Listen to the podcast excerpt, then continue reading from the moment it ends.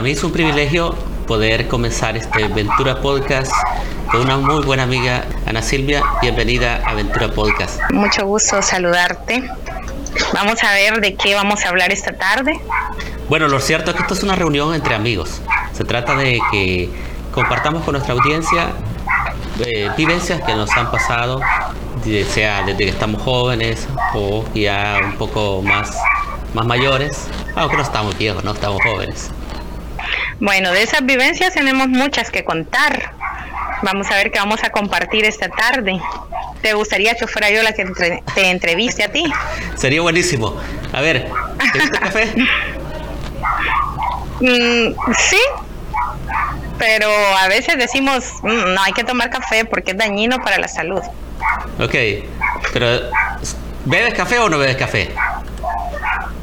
Sí bebo café. Muy bien. ¿Cuál es el café favorito? Y bueno, mucha gente le gusta que tenga una perfección casi.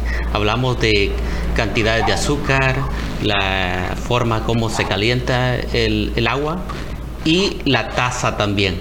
A gente que no le gusta beber si no es losa.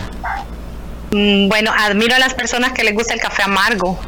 Porque a mí, ah, no, sí, sin azúcar. Oh, no me gusta. Si yo voy a tomar café, tiene que tener un toquecito. Coma eh, pan y café. Es más, en Oriente se mete el pan dentro de la taza. ¿Qué opinión tienes al respecto? bueno, es una forma muy salvadoreña quizá, porque, pero a mí no, no me gusta en realidad que me metan algo a la taza ni hacerlo yo. ¿Y a ti te gusta mucho el café? Pues hubo un tiempo que no me gustaba el café. De hecho, pasé muchísimos años que no sabía que era una taza de café y debido al trabajo entonces me tocó aprender a beber café y quizás se hace una especie de ritual. De hecho, beber café es un ritual. Por la mañana el café me encanta acompañado del desayuno, pero por la tarde es inaceptable beber una taza de café e incluso podría considerar casi un insulto que alguien me ofrezca pan por la tarde. El café para mí es un ritual demasiado bueno, que lo acompaño con lectura, una plática amena con amigos. De hecho, debería estamos bebiendo café mientras tenemos esta plática, ¿no crees? Tú invitas. Eh, en el caso mío, soy bastante gustoso con el café, porque me encanta de diferentes sabores, marcas de café. De hecho, no todos los cafés me gustan aunque en mi niñez llegué a probar hasta el café de maíz. Bueno, a mí me han dicho, si vas a tomar buen café, toma café y si no, mejor no tomes. Porque a veces nos dejamos ir por lo barato, solo para aliviar aquel deseo, aquella necesidad, pero realmente no te llena, no, no te sustenta. El café no ha sido hecho para, para alimentarnos, sino que es un pasatiempo en el que nos entretenemos, como mencionaba hace un momento, mientras leemos, mientras conversamos. Pero obviamente no son todos los tipos de café. El tipo de café de la mañana me basta con que esté en buen estado, con una buena temperatura, y eso es suficiente. Pero el café de la tarde sí me gusta tomarme mi tiempo, quizás a veces me llevo entre unos 15, media hora en beberme un café. En realidad yo no acostumbro el café, pero te has dado cuenta que en todas las oficinas, en todo lugar, eh, si no tienen café como que algo les hace falta, como que están incompletos, se sienten. De hecho, podríamos hablar del café como un elemento socializador. No sé si comparte esa opinión. Eh, muchas amistades comenzaron por un café. De hecho, muchos noviazgos también comenzaron y dice, te invito a una taza de café. De hecho, es bien famoso escucharlo en El Chavo del Ocho, donde uno de los personajes invita a beber café a otro de ellos. ¿Recuerdas El Chavo del Ocho? Ahí se menciona bastante. ¿O va a conocer el Chavo del Ocho, no? A Doña Florinda, a Don Ramón, a la Chilindrina. Ni a Florinda. Niña Florinda, bueno, vivía en la vecindad y tenía su novio, el profesor Girafales. Y siempre que le visitaba, le llevaba un ramo de rosas y ella, una manera de agradecerle, eh, le ofrecía pasar adelante a verse su tacita de café. Deberíamos de inventar una forma de beber café juntos, a distancia. Sí, yo creo que es una forma peculiar. De hecho, la gente dice, vamos a un ciber café, un ciber coffee. Realmente cuando estaba chico y salí de la ciudad, yo esperaba ver justamente la, la forma de servirse café, pero después me di cuenta de que no había café, solo había computadoras, mm. internet para hacer las tareas, pero café no se mira por ningún lado. No sé si tu experiencia es ir a un cyber coffee y que haya café realmente. Pues como tú dices, creo que no, casi ninguno han puesto que yo recuerde, aunque te has dado cuenta cómo hemos evolucionado. Ahora como que muy pocas personas hacen uso de esos sitios y ya no visitamos mucho esos lugares porque la mayoría de personas pues contamos con equipo en nuestros hogares y hemos dejado de visitar los cibercafés. Sí, tuvieron mucha popularidad en su momento, dieron una utilidad. 2000. Exacto, 2000, 2004. 2004 más o menos. Los cibercoffee no se han, no han dejado de, dar un servicio. Hay muchos lugares donde todavía tienen su utilidad y justamente congregaba mucha gente de diferentes pensamientos y al final uno terminaba haciéndose amigos de varios de los que llegaban, que uno los veía por horas llegar a hacer sus tareas mientras realizamos las tareas universitarias. A mí me tocó esa experiencia y como te menciono, el café como tal nunca lo vimos, pero las experiencias bonitas de solventar la necesidad de las tareas se daba muy bien en esos lugares. Oh, sí, porque en esa época estábamos apenas conociendo las computadoras, su funcionamiento, y nos encantaba ir en grupos de estudiantes, disfrutábamos un buen momento, aparte de que compartíamos aprendizajes, también compartíamos en vida social y la pasábamos súper bien. Y ya casi para ir cerrando esta plática sobre el café, por lo menos a mí me encanta eh, disfrutarlo en, en, muchas maneras, pero si es con amigos mucho que mejor. Agradezco que haya aceptado. De hecho deberíamos llamarle café virtual.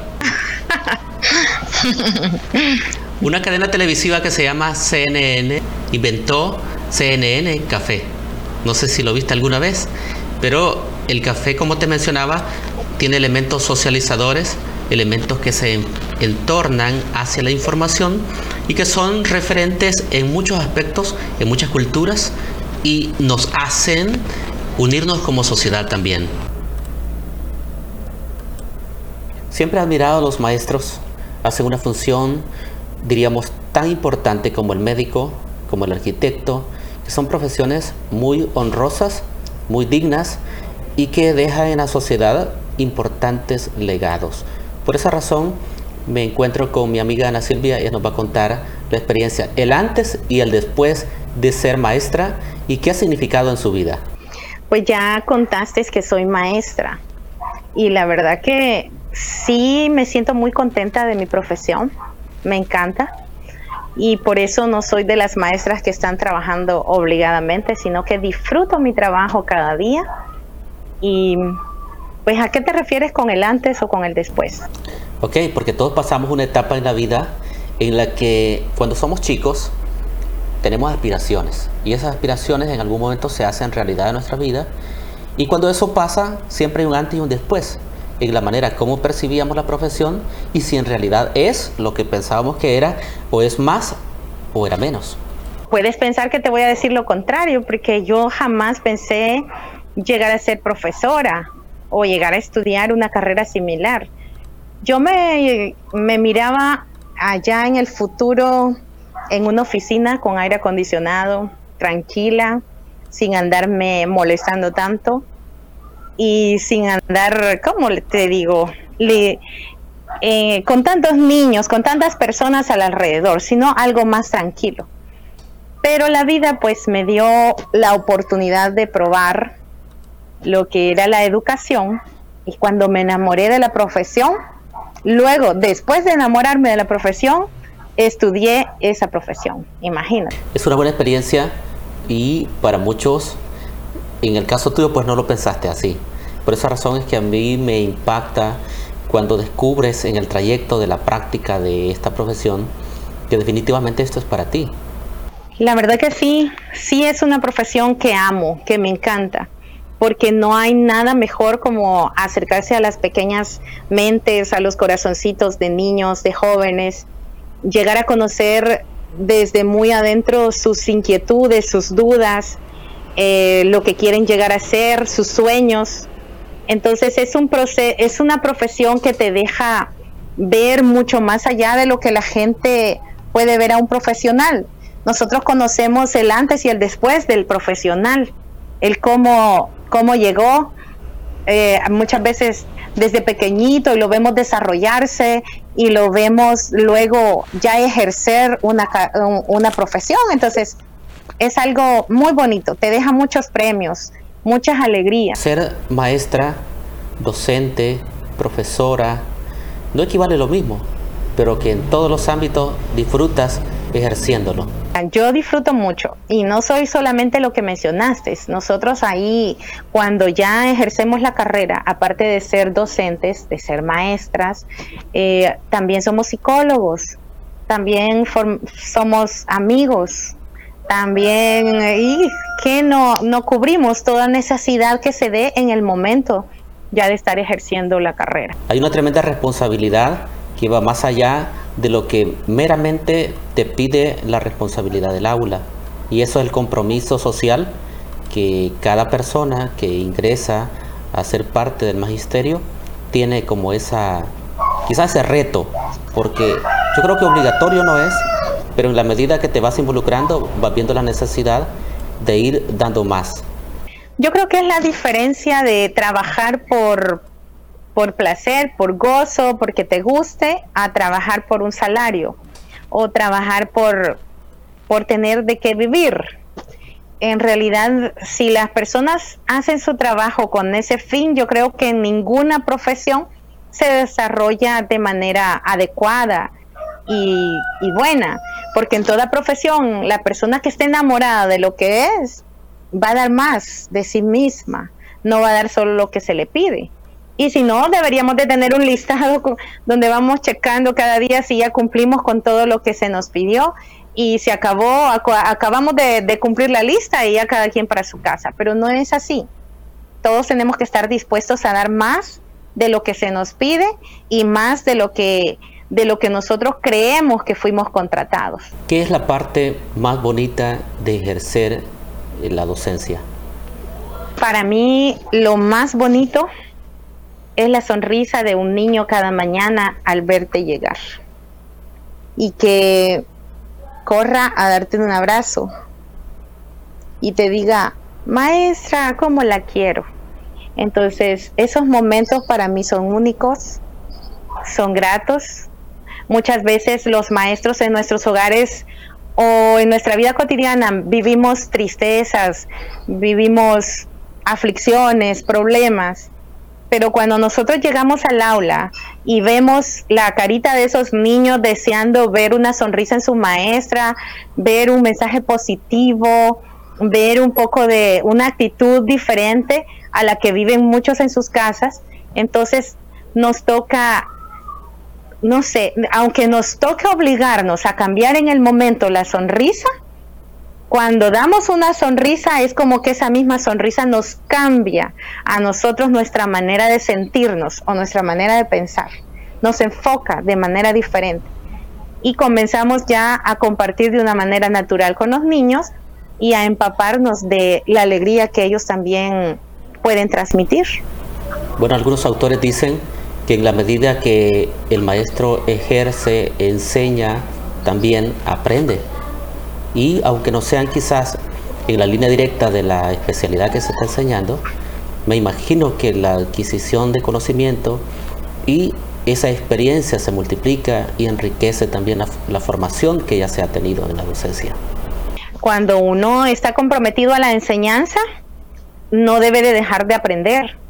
Recuerda que cada día vamos aprendiendo algo nuevo. Imagínate hoy tecnológicamente, muchas personas nos hemos dado cuenta de la gran necesidad de ir cada día al frente con la tecnología, porque si no la tecnología nos gana, nos deja atrás y no podemos darnos ese gusto los docentes. Tenemos que ir eh, investigando, dándonos cuenta de los nuevos descubrimientos que se hacen, eh, leyendo siempre y empapándonos de información, porque si no van a ser nuestros alumnos los que nos van a superar.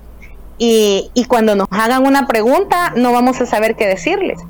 Aunque el buen maestro es aquel que hace que su alumno lo supere. Definitivamente.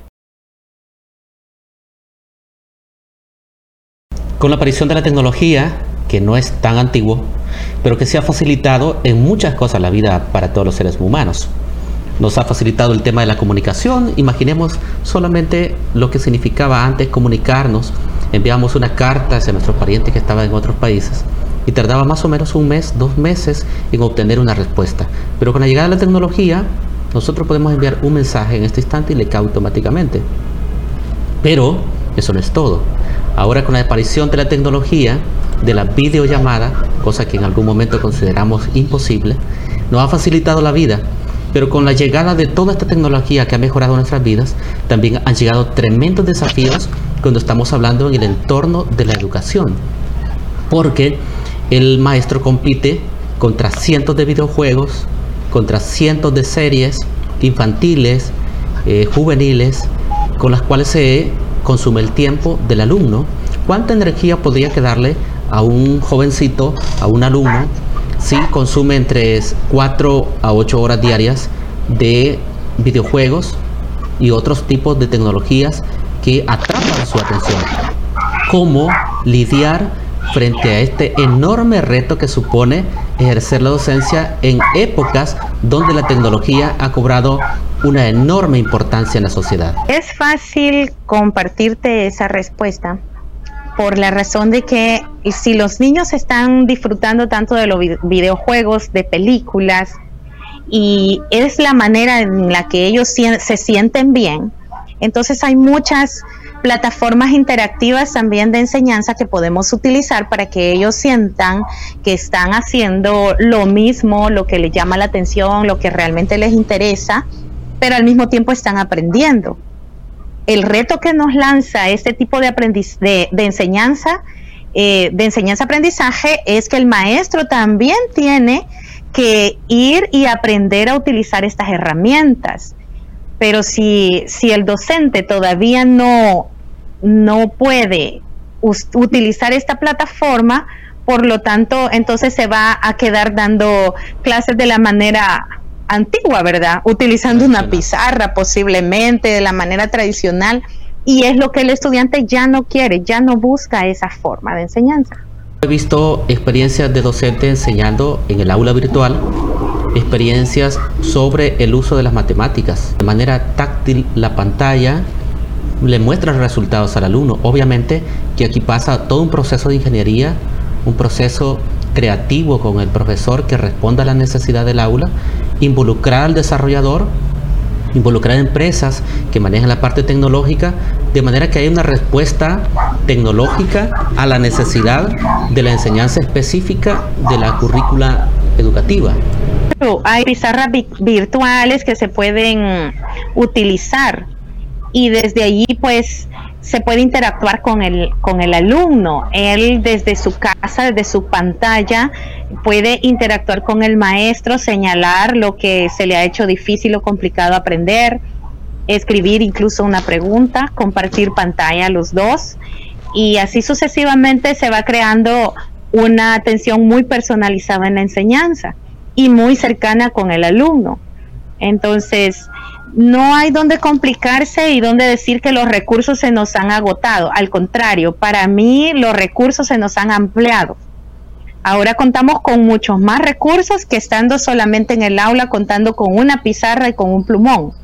Para mí ahora los recursos son más amplios porque es como que tú tengas en el aula una computadora, un cañón para proyectar eh, imágenes, películas, videos, etcétera, y ahora pues lo tienes todo por las diferentes plataformas que podemos utilizar para, para dar las clases de una manera personalizada. Siempre he pensado que esta pandemia vino a reflejar la realidad del sistema educativo. Nos dio la oportunidad para los que estaban metiéndose al mundo tecnológico y reveló los que estaban prácticamente en la etapa de piedra respecto al uso de la tecnología. Es decir, esta pandemia vino a ofrecer una enorme oportunidad para dar un salto de calidad en el sistema educativo para los que estaban entrenándose, los que sí definitivamente estaban aplicándose al proceso, instruyéndose de manera personal a través del sistema educativo, a través de los sistemas privados de educación Y ha sido una oportunidad, como tú mencionas, para la gente que estaba pensando en que era momento de dar ese salto, pero que no se encontraba la manera de cómo ir y proponerlo al padre de familia, proponérsela al, a la academia y justamente al mismo sistema educativo.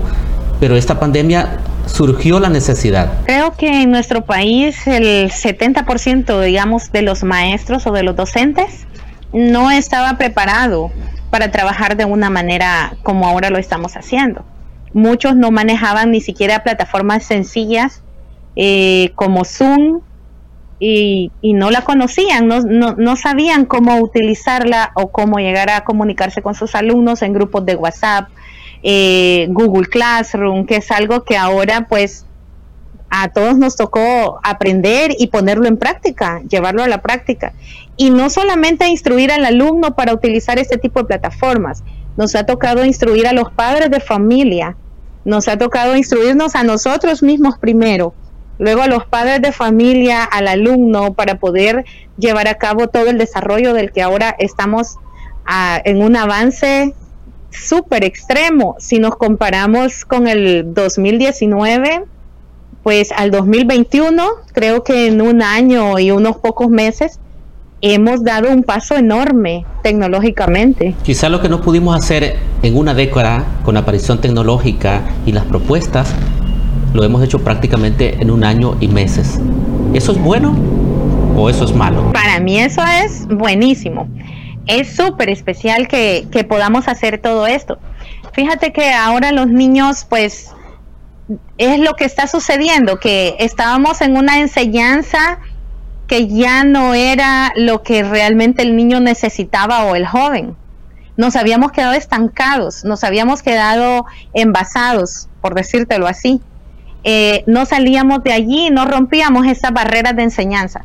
Ahora pues para el joven mismo, para el niño, para todos, fue un avance, un paso más y que los mismos alumnos ahora como que no quieren regresar a clases, al aula no quieren regresar, porque muchos de ellos recuerdan que para ellos era aburrida, era tediosa una clase en el aula. Por, claro, también porque no se buscaban las estrategias eh, propias para la enseñanza. Muchos docentes solo llegan al dictado al copiado en la pizarra, a copiar de un libro al cuaderno. Entonces esas son técnicas tan quedadas en la obsoleta ya, que ya no deberíamos de utilizarlas.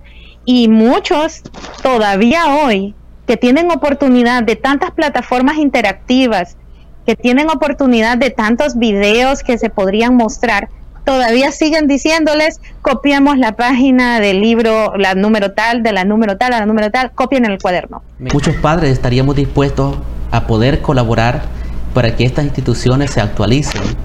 Y me pasó, en pandemia ofrecí mi ayuda porque estaba mandando guía tras guía, eh, PDF, y le dije, maestra, yo produzco video, me pongo a disposición y no me tienen que pagar un tan solo centavo por mis servicios. Lo quiero hacer porque quiero involucrarme como padre para que el triángulo esté bien. Eh, institución, docentes, padres de familia. Me dice, estaría muy bien, pero la institución no acepta ayudas externas. Entonces yo digo, me gusta ser parte de la solución, pero en muchos de los casos las instituciones educativas no quieren que el padre de familia sea parte de las soluciones, sino que más bien se una al caos, porque quizás en medio del caos no se sienten obligados a ir hacia las mejoras. Desde el área de educación, como docente, te podría decir que nosotros los docentes sabemos que en el área de educación hay tres personas que deben de estar unidas en su trabajo, son un equipo.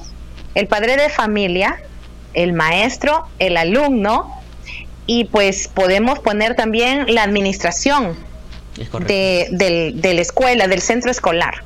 Tenemos que ser un equipo y trabajar juntos. ¿Qué ventaja fuera para mí que un padre de familia me dijera, maestra, aquí estoy, listo para ayudarle en lo que usted necesite? Entonces, sería tan bueno porque incluso a veces se hacen reuniones de padres y se les lanza la pregunta si hay algo en lo que los padres quieren que se mejore, alguna recomendación que quieran dar y pues Hay padres que sí, muy amablemente expresan alguna duda, alguna alguna cosa que no les ha parecido de la forma eh, de, educación, pero otros pues prefieren esperar que otro lo diga y no lo dicen en ningún momento. Ahora, cuando el padre habla, hay que tomar en cuenta sus opiniones, no como algo que nos va a molestar, sino que para mejorarlo. Ahora, cuando hablaste de las guías del Ministerio de Educación, he visto y he revisado esas guías. Para mí son muy buenas, tienen muy, muy buen material. Lo que sucede es que nos hemos quedado a que, como el Ministerio de Educación ya facilitó las guías, yo solamente las voy a compartir con mis alumnos y allá ellos que investiguen, que, que copien y que hagan la, la tarea o que respondan las preguntas que trae la guía. Entonces el docente se ha quedado de una manera con brazos cruzados, ya no hace más que descargar la guía y compartirla. y ese es el error en el que se ha caído. Podríamos decir entonces que con la aparición de la tecnología, el papel del docente como facilitador, pero más aún vayamos un poquito más allá, como ese ente que transfiere el conocimiento, prácticamente se estaría eliminando. Porque si con las guías el sistema educativo me las manda a mi correo como padre, yo se las transfiero a mi hijo, se las imprimo de mejor calidad. Y la función del docente quedaría relegada si seguimos viendo la educación bajo esa óptica. No digo que sea la tuya, sino más bien es que tú estás exponiendo cómo el sistema está replicando el, el mismo, la el mismo forma de cómo se ha venido haciendo por décadas. Y eso es lo que está poniéndonos de manifiesto es la obsolescencia de los métodos que están usando. Pero el maestro, como facilitador de las nuevas tecnologías, es la persona que transfiere el conocimiento, lo usa, lo domina, lo interpreta y motiva al alumno para que no solamente curse la materia, sino que adquiera el conocimiento. Entonces estaríamos frente a una nueva realidad de empoderamiento del alumno y de la preparación de ciudadanos que no solamente se están preparando para pasar una materia, sino preparándose para la vida, que es allí donde nosotros pensamos que el aula solamente es un requisito para algo más que deseamos. Pero no estamos pensando que definitivamente el aula es parte de la formación del ser humano en todas las etapas de la vida. Es más, cuando salimos de la universidad, los profesionales no nos quedamos allí, ya soy titulado, licenciado, maestro o doctor, sino que pensamos que el conocimiento es constante, va evolucionando y que requiere un compromiso donde todas las partes involucradas estén en constante transformación, en constante cambio, porque eso nos lleva a la verdad. Y si la educación tiene como propósito la búsqueda de la verdad, la transformación de la sociedad, y la búsqueda de un conocimiento más amplio, entonces pensaríamos que es responsabilidad de todas las partes que tú mencionabas que están involucradas la mejora de la persona. Y si estamos hablando de personas en edades de los 7 a los 15 años que están en una etapa formativa, y no solamente estoy hablando del aula, sino más bien del carácter, de la personalidad, de la persona que vamos a tener o que vamos a heredar hacia el futuro, creo que todas las partes involucradas deberíamos estar o sintiéndonos altamente responsables de lo que estamos produciendo. Siendo, porque si solamente está haciendo la parte de repartir, porque ni siquiera te puedo decir compartir. Imagínate, estoy, estoy utilizando el término repartir, porque es como que, que tú agarras algo y solo lo estás distribuyendo. Eh, si, si seguimos en esa forma de trabajo, lamentablemente el trabajo del docente se está perdiendo, se está echando a perder, prácticamente ya ni lo van a necesitar. Pero realmente el trabajo de un docente es hacer que el niño cree una cosmovisión amplia de lo que él quiere lograr, de lo que él quiere llegar a ser, de cómo se ve en el futuro. Abrirle una imaginación tan amplia para que el niño pueda visualizarse en forma exitosa en el futuro, no dependiente, sino que ya tenemos que ir cambiando la visión para qué estamos educando, qué estamos enseñando, para depender de otros para ser empleados, para quedarnos simplemente hasta un noveno grado y poner nuestro propio negocio? ¿O para qué estamos educando? Es el maestro el que tiene que cambiar primero su cosmovisión de lo que está haciendo para luego transmitir eso que está haciendo. Pero si nosotros no cambiamos y no tomamos un compromiso como docentes de nuestra carrera, pues va a suceder lo que tú nos estás diciendo. Por eso muchos padres dicen, nos deberían de pagar a nosotros porque ahora nosotros somos los, los docentes. Bueno, eso se está dando más en el, en el sistema público, creo yo. Eh, no, no, no voy a, decir que solamente ahí. Quizás no, no es todo el sistema público. Hay muchos muy buenos docentes en el sistema público, me consta. Exacto. Conozco excelentes directores educativos, pero no son todos. No, no puedo generalizar yo tampoco, pero sí este, conversando con algunos padres de familia, pues ellos nos dicen, llegamos a, a la institución porque ahora se les está, ya se abrieron las instituciones y ya tienen un área ellos destinada para dar una clase presencial nuevamente. Pero cuando ellos, cuando los alumnos llegan a la institución, están trabajando con las mismas guías y no hacen más que reunirse en grupos para responder las guías.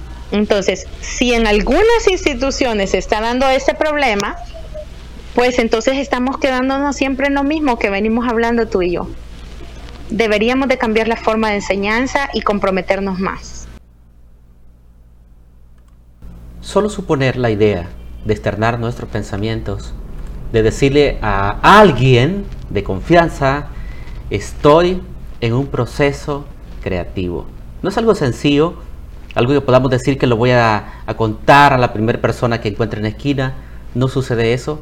El proceso creativo parte de una idea, consecuentemente una estructura, luego que hemos elegido el tema, que hemos basado la estructura que le vamos a dar, comienza el proceso de empezar a escribir y botar el miedo a lo que se denomina la primera página, la página en blanco.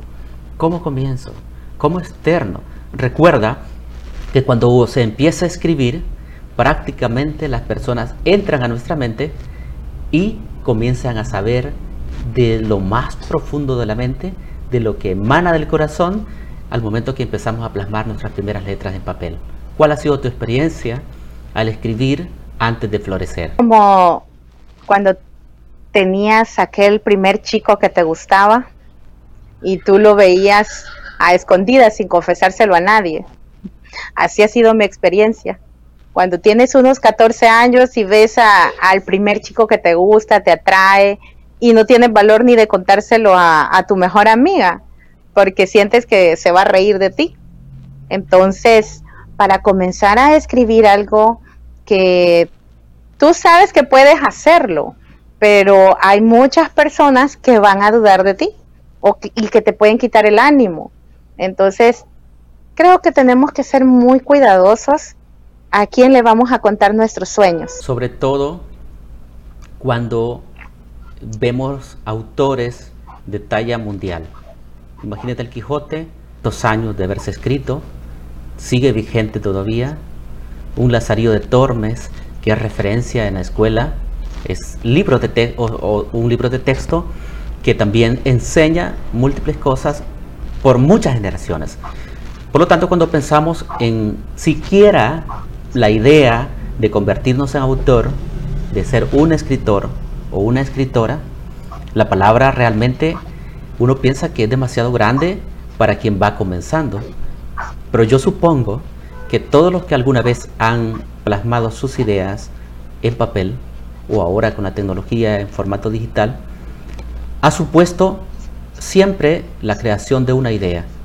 Y cuando comenzamos por ahí, ellos también pasaron por ese mismo proceso. El proceso de ser publicado, llegar hasta el lector. Como dijo una amiga de España, Ana Nieto, no se es escritor hasta que la primera persona nos lee. Y ese paso es el que los que ya decidimos salir a la luz pública, pasar ese proceso de que nos lean, que, van a pensar los amigos que viven en el país los que viven en Sudamérica, los de Centroamérica, los de Norteamérica y uno que otro que tengamos más allá del charco. ¿Qué, qué piensan ellos cuando les decimos nosotros, he escrito una obra y quiero que la leas? ¿Has compartido esa experiencia con tus amigos? Sí me ha pasado y la mayoría de amigos pues siempre te van a decir, oh, qué bien eh, que lo has hecho, te felicito. Eh, te van a decir, quiero leerlo, me gustaría saber de qué trata, lo que escribiste, pero cuando ya tú tienes tu obra y la puedes distribuir, pues te, toca, te topas con otra realidad. Las personas que te dieron ánimo, que te felicitaron y todo, cuando ya se trata de comprar tu obra, todos corren. Muy pocos son los que se van a comprometer. Ya no lo van a hacer de la misma manera como te felicitaron con solo palabras. Entonces, si realmente amas escribir... Se hace por un hobby, por algo que nos gusta hacer, por algo que queremos exteriorizar, quizás como una especie de, de una terapia eh, personal en la que nos vemos involucrados, donde nosotros queremos saber todas esas capacidades que tenemos y si somos realmente capaces de poderlas desarrollar y hacerlas, verlas y sentirnos que ahí estamos nosotros, que somos capaces de hacer cuánta cosa nos propongamos.